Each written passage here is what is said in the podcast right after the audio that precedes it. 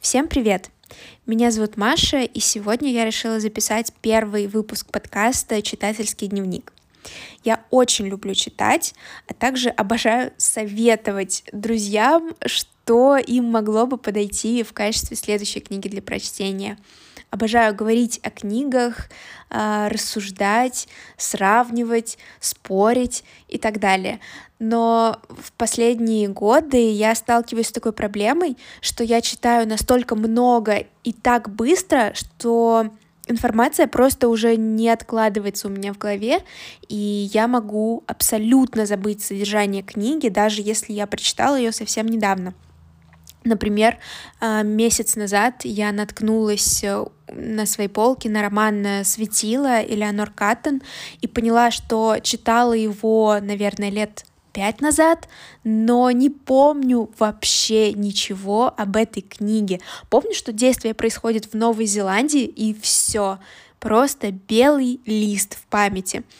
А, естественно, я его перечитала, это, конечно, заняло у меня какое-то время, но после этого я задумалась, что могло бы мне помочь лучше запоминать э, содержание книг, которые я читаю, а также не тратить столько времени на перечитывание, а может быть рефлексировать в моменте, описывать э, свои мысли, ощущения, ассоциации от прочтения той или иной книги. И я вспомнила, что когда я училась в школе, и нам задавали что-то прочесть на лето, в сентябре обязательно проверяли читательский дневник.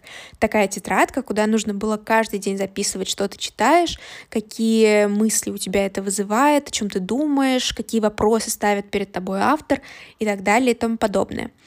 Но я, правда, читаю очень много, могу прочитать книгу за один день, естественно, если она не очень большая. И поэтому у меня банально не всегда хватает времени э, на то, чтобы сесть и описать, вот я прочитала такую-то книгу, она заставила меня задуматься об этом и еще о другом. Э, поэтому я пришла к выводу, что аудиозаметки будут быстрее, эффективнее, и если потом мне понадобится что-то восстановить в памяти, переслушать будет легче и быстрее, чем перечитать. Ну и я подумала, что было бы здорово делиться этим в качестве подкаста, потому что, может быть, в моих рекомендациях и мыслях вы найдете что-то полезное для себя. А, может быть, после прослушивания вам захочется взять в руки книгу, открыть ее, прочесть и либо согласиться с моими выводами, либо, наоборот, со мной поспорить.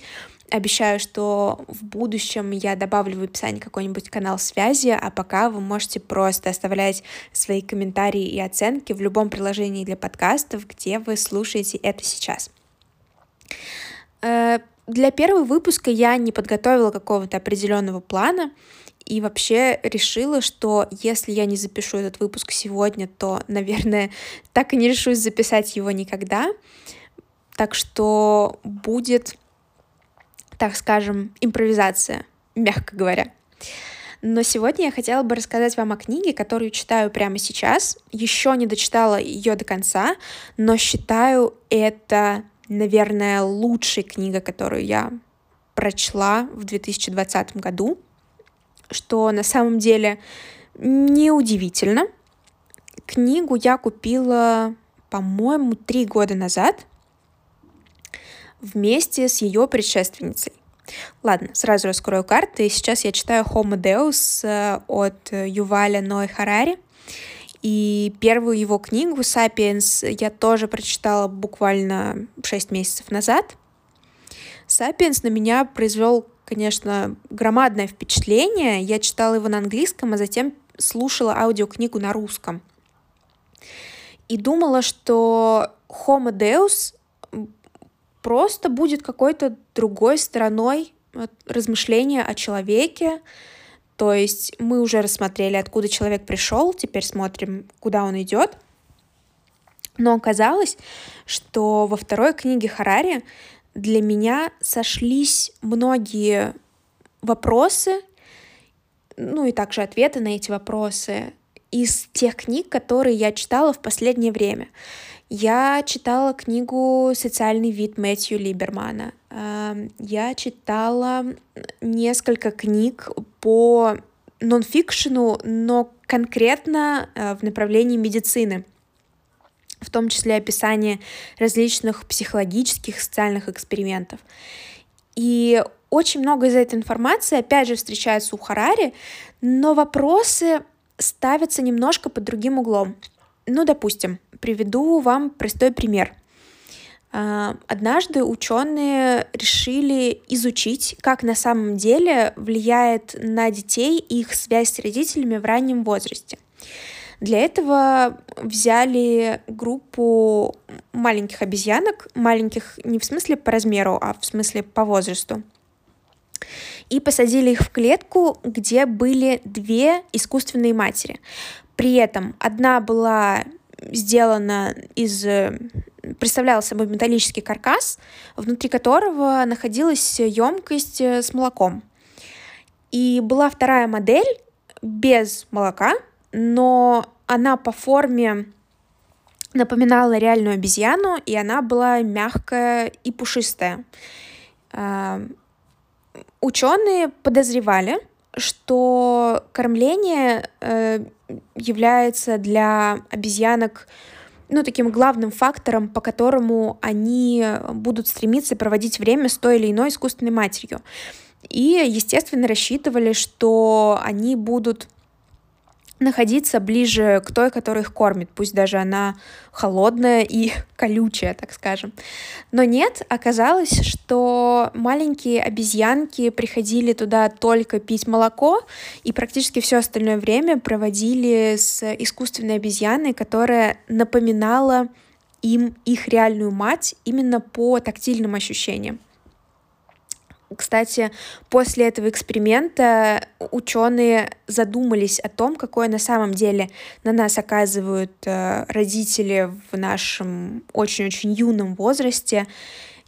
И если до этого вся психология родителей и детей сводилась к тому, что детей можно всего лишь поцеловать в лоб, прежде чем они пойдут в постель, и вообще с детьми нужно проводить как можно меньше времени, чтобы не избаловать их, то после этого все резко поменялось, и начали говорить о том, что связь между родителями и детьми на самом деле значит гораздо больше, чем мы вкладывали в это понятие.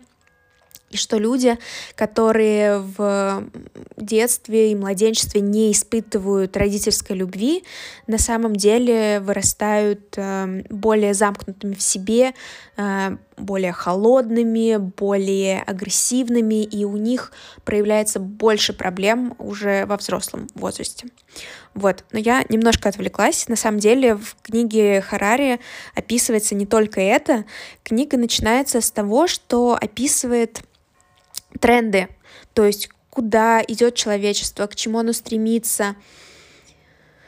Один из таких трендов — это долголетие. Э, ни для кого не секрет, что ученые пытаются найти, уж если не секрет вечной жизни, то хотя бы способы продлить э, длительность жизни, получать больше удовольствия и так далее. Потому что, казалось бы, для большей части населения уровень жизни вырос уже настолько, что хочется наслаждаться этим как можно дольше.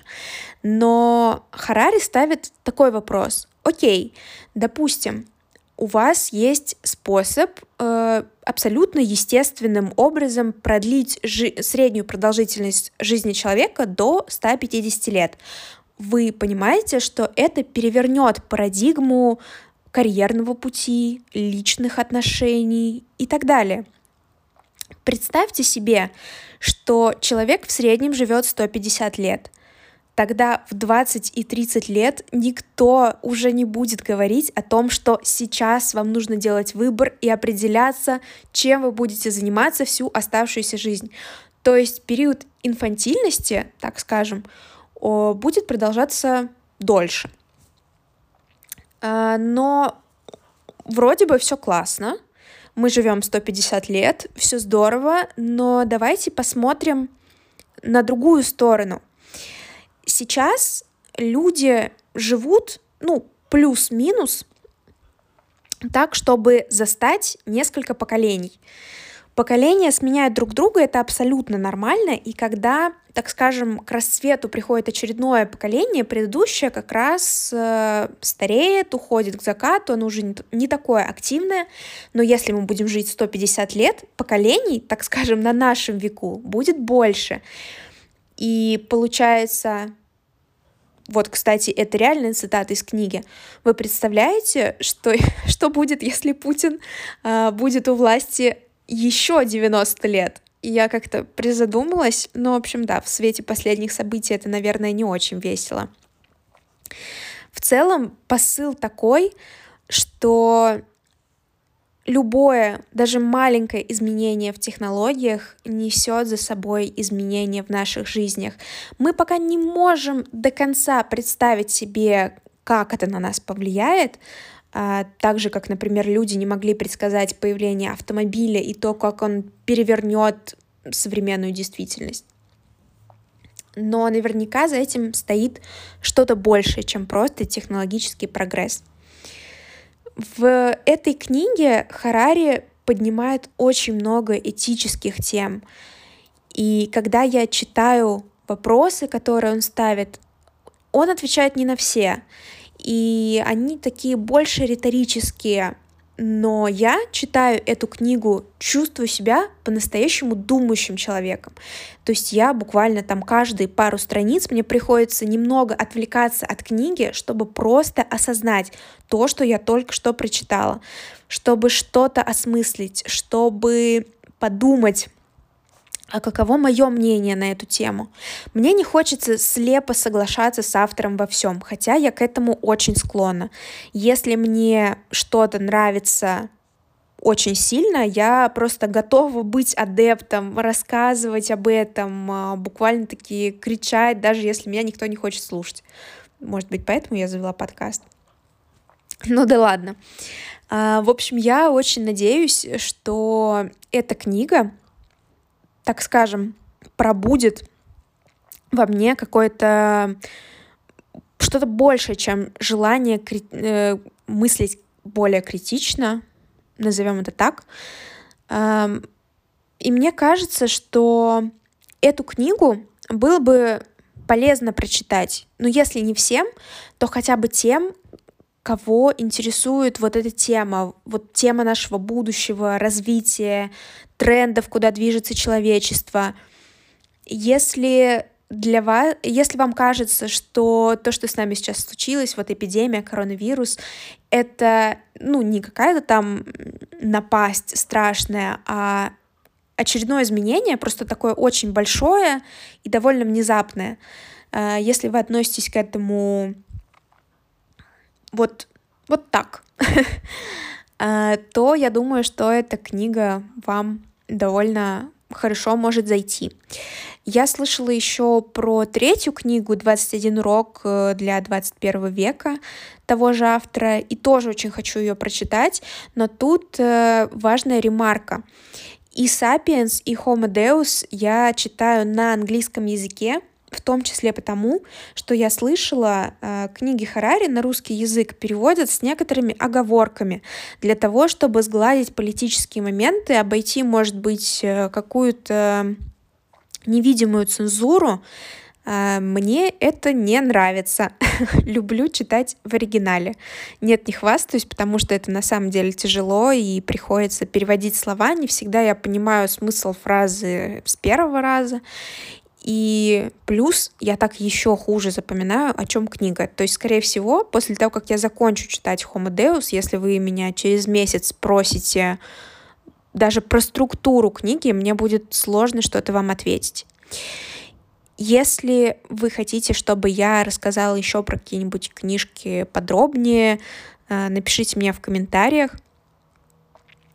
Получился, по-моему, такой немножко бессвязный поток мыслей, но это правда, потому что я очень-очень вдохновилась этой книгой. Мне хочется прочитать ее, вникнуть, получить более глубокие знания о том, что в ней написано, как-то больше поразмыслить над этим. И, конечно, мне бы хотелось эту книгу обсудить, поэтому если вы читали, тоже пишите. обязательно. Я надеюсь, что вы дослушали этот э, выпуск до конца и что вам правда интересна эта тема. Я постараюсь в ближайшее время записать еще несколько выпусков про книги, которые меня тоже очень впечатлили, пока я не забыла о том, что я читала. Спасибо, что послушали. С вами была Маша, подкаст «Читательский дневник». Пожалуйста, поддержите меня комментариями и оценками, чтобы я это дело не забросила, а почаще рассказывала вам про книжки. Спасибо и пока!